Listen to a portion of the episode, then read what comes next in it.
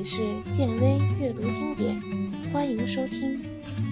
今天继续为您带来英国作家 George Orwell 的传世之作《一九八四》。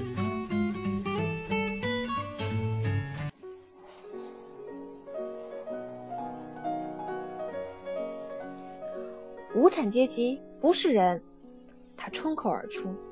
所有用老话表达的知识都将消失，最迟在二零五零年，或许还要早一些。那些著名的文学家，比如乔叟、莎士比亚、密尔顿、拜伦，他们在新潮语的版本中被赋予了不同的含义，他们的作品也将被改掉，不仅是将内容替换掉，还会把原先的思想。一并消除。新内容所表达的思想正好与原先的思想相反。不仅是文学作品，连党的书籍、党的口号都要改。到时候，自由的概念将不复存在，也就当然不会有“自由就是奴役”这样的口号了。到那时，整个思想的氛围都会变。我们今天所了解的这种思想，到那时。肯定不复存在了。正统就是不想，不去想，也不需要想。正统就是没有意识。温斯顿突然觉得塞麦非常危险，他总有一天会被蒸发掉的，因为他太聪明了，他看透了一切，又是那样的直接。这样的人，党是不会喜欢的。党不喜欢的人就会失踪，这个命运清楚地写在他的脸上。吃完了面包和干酪之后，温斯顿开始喝咖啡。他微侧着身子坐在椅子里，听到了刚才那个声音沙哑的人还在喋喋不休。坐在对面听他说话的应该是他的女秘书，从背影看是一个年轻的女人。他对上司的每一句话都很赞成，不时的会插进一两句：“你说的没错，我完全同意你。”从声音里，温斯顿感觉到这个女子很年轻，同时又很傻。喋喋不休的声音一刻也没有停止，即使在姑娘插话的时候。说话的人大约有三十多岁。喉头上下跳跃着，嘴皮子非常厉害。温斯顿认识这个人，知道他在文学司里面担任重要职位。他说话的时候，脑袋稍稍后仰，镜片中有反光，温斯顿看不到他的眼睛，只看到两片反光的玻璃。尽管他在滔滔不绝，但是根本听不清说的是什么。这一点让人感受不到。温斯顿好不容易听到了一句话：“彻底消灭格尔斯坦因主义。”这句话说得非常快，像是念了一个单词，让人联想到那种住在一起的签字，沉甸甸的，完整一块。尽管只是只言片语，尽管你不知道他在滔滔不绝地讲的是什么内容。你还是能够对他说话的内容推测个大概，他要么就是正在对格尔斯坦因进行强烈的谴责，也可能是在要求对思想犯和破坏分子进行严厉打击，或者在隶属欧亚国军的军事暴行，还有可能是在赞颂老大哥的为人高尚，或者是前线的英勇无比。无论他在说什么，你都能保证一点，那就是他的话肯定是应射的，肯定是正统的。温斯顿再去看那张脸，那张看不见眼睛的脸上有一张不停张合的嘴。这个画面让温斯顿突然有一种奇怪的感觉，他觉得这张脸不是一张真正的脸，这个人也不是一个真正的人，是一个木偶。指挥这个人说话的，并不是他的大脑，而是他的声带。说出的话虽然有词语组成，但也不是真正的语言，而是一种嗓音。完全是一个木耳的无意识行为，就像闹钟响、鸭子叫一样。这时，塞麦沉默了，他若有所思地拿着汤匙在桌子上乱画着，偶尔挑拨一下桌角上的那摊炖菜。那个喋喋不休的人丝毫没有打住的意思，还在那里乱叫。食堂里的喧哗没能覆盖住他的声音。新潮语中有一个词叫“鸭语”，我不知道你听过没有。塞麦说。意思就是像鸭子那样呱呱叫。这个词如果用在对方身上，那就是骂人的话；而用在自己的人身上，就是称赞的意思。一个词有两个意思，真是一件有趣的事。听完这些话之后，温斯顿心中再次坚信，塞麦将来肯定会失踪，毫无疑问。想到这些。温斯顿心中竟然感到一阵悲哀，尽管他知道塞麦是一个什么样的人。温斯顿知道塞麦很看不起自己，甚至是讨厌自己。塞麦如果掌握了他的证据，完全有可能去揭发他是个思想犯。总之，塞麦非常奇怪，但是他说不出这些奇怪的地方在哪里。塞麦做事非常谨慎。思想比较超脱，有时候还会装傻，是那些能使人免于患难的装傻。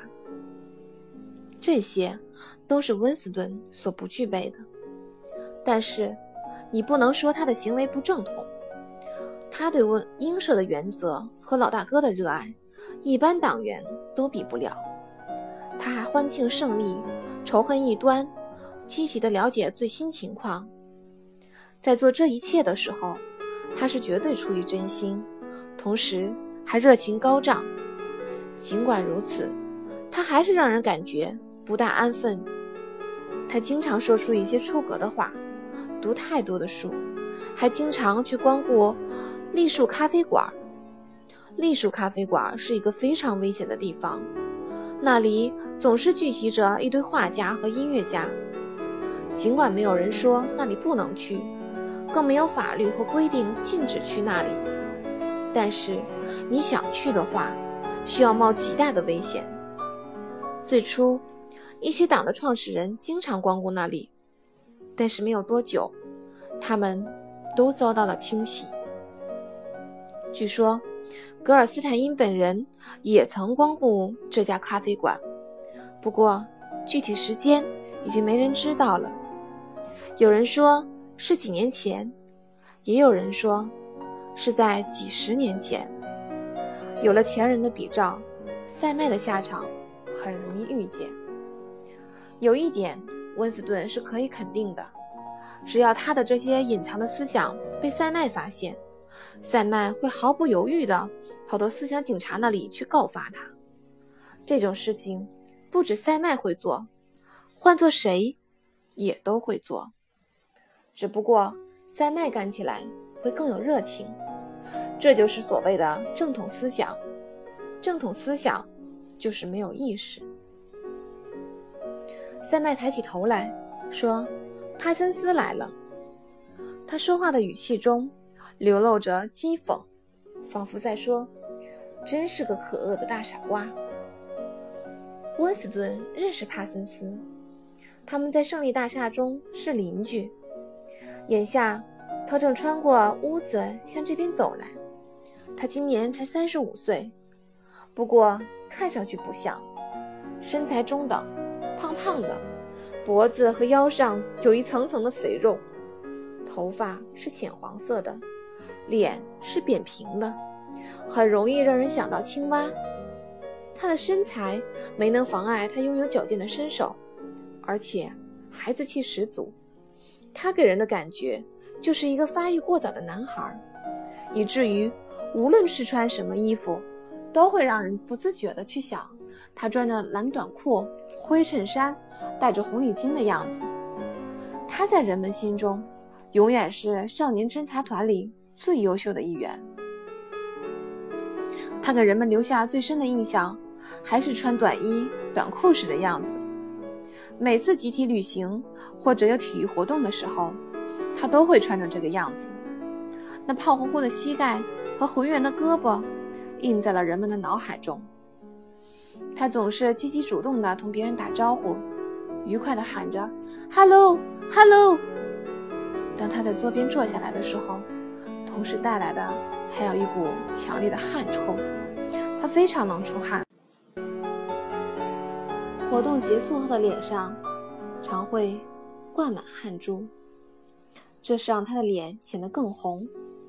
在邻里活动中心站，你只要看一下哪副球拍是湿的。就能猜到刚刚是谁在使用它。赛麦拿出一张写的字的纸，一边看一边用墨水铅笔在上面指指点点。看看他多用功，就连吃饭时也没忘记工作。帕森斯推了一下温斯顿，说：“这样用功的人可不多见啊！你看的是什么？那样高深的东西，我这个粗人肯定看不懂。”我说：“伙计。”史密斯，你知不知道我为什么到处找你？你不会是把缴款的事情忘了吧？温斯顿一边去掏钱，一边问：“什么款？”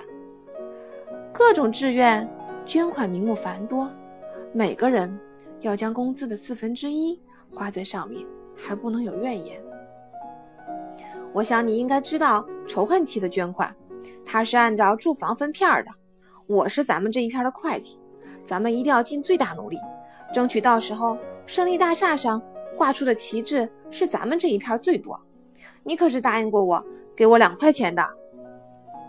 温斯顿把两张褶皱油污的钞票交到帕森斯手上，帕森斯认真地把捐款人和金额记在一个小本上。那整齐稚嫩的字体，就像是出自文盲的手。另外，伙计，他说：“关于我的小叫花子昨天用弹弓打你的事情，我已经听说了。我已经教训过他们了，还对他说，如果再敢犯，就把弹弓没收。我想他大概是心情不好，因为不能去看吊战服。”温斯顿说：“哦，可能是吧。我觉得他们也不可能平白无故的打人，这说明他们并没有很坏的动机，对不对？”虽然这两个小叫花子很淘气，但要说到他们对党的忠诚，那就甭提了。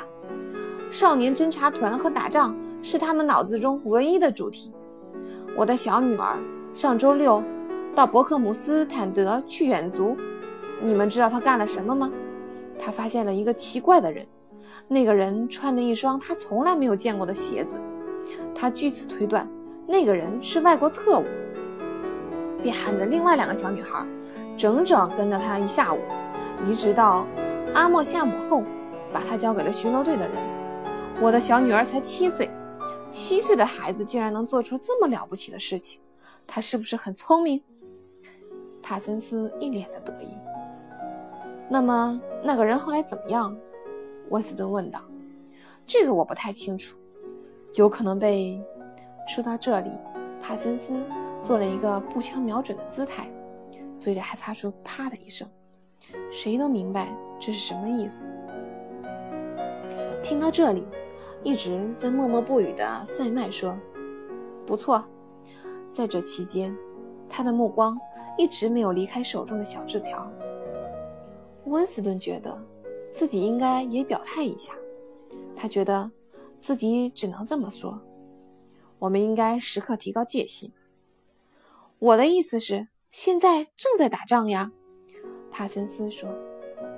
此时，桌子上方的电子屏幕突然发出了一阵喇叭声，仿佛在配合刚才帕森斯刚才的那句话。不过，喇叭声过后，并没有宣布军事战力的消息，只是富民部的一个公告。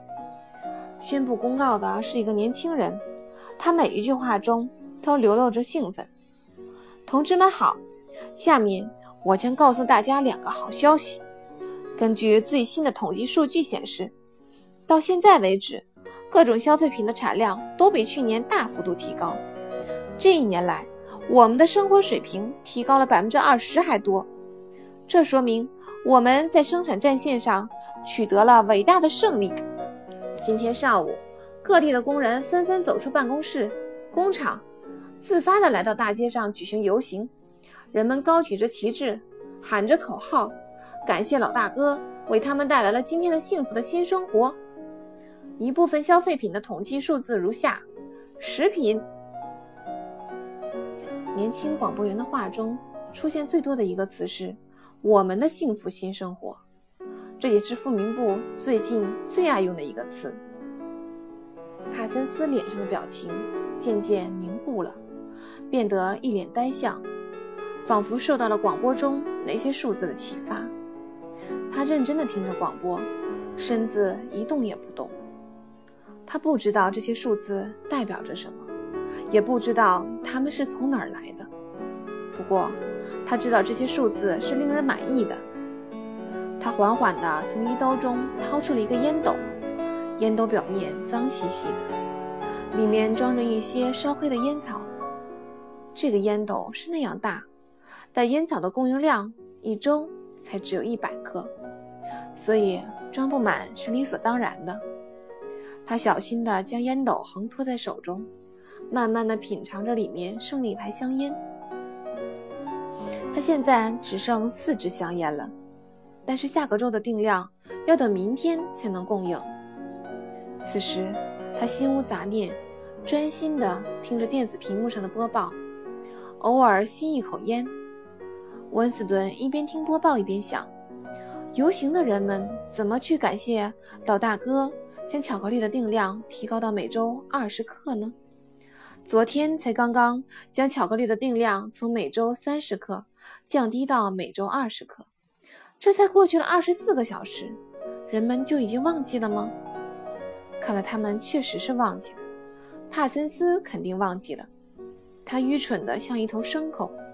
身后桌子上那个滔滔不绝的人也忘记了，他一定会把还记得昨天巧克力的定量是三十克的人揭发出来，让他们化为乌有。塞麦也忘掉了，不过他采用的是一种非常复杂的方法——双重思想。温斯顿想：难道只有我一个人还记得这件事？难道只有我还保持着正常的记忆？